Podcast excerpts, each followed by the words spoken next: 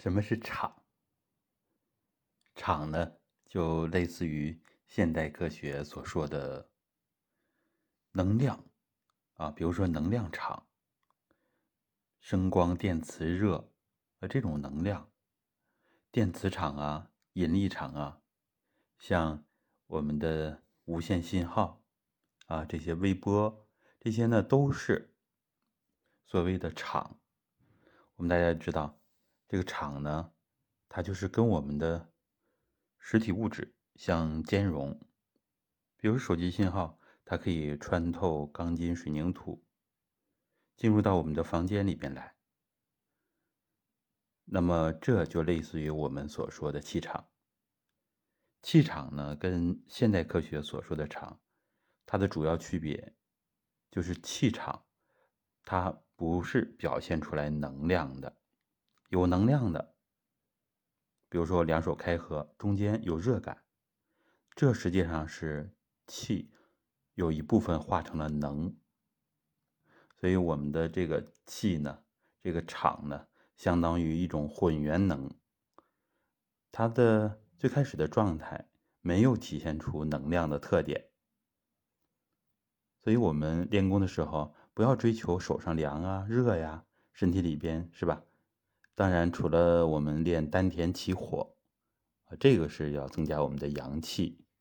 其他的功法，一般我们不要管是凉是热，这就是有这个场的，啊，它的根本特性在这儿，所以我们就不要管什么感觉。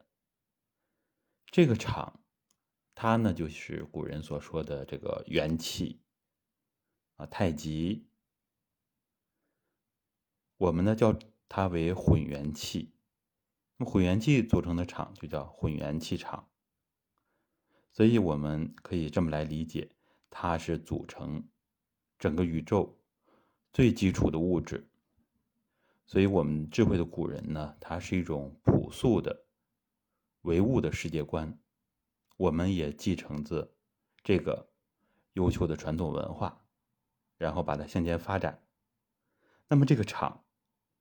实际上，我们一个房间就有一个房间的场，一个植物、一个动物都有它自己的场。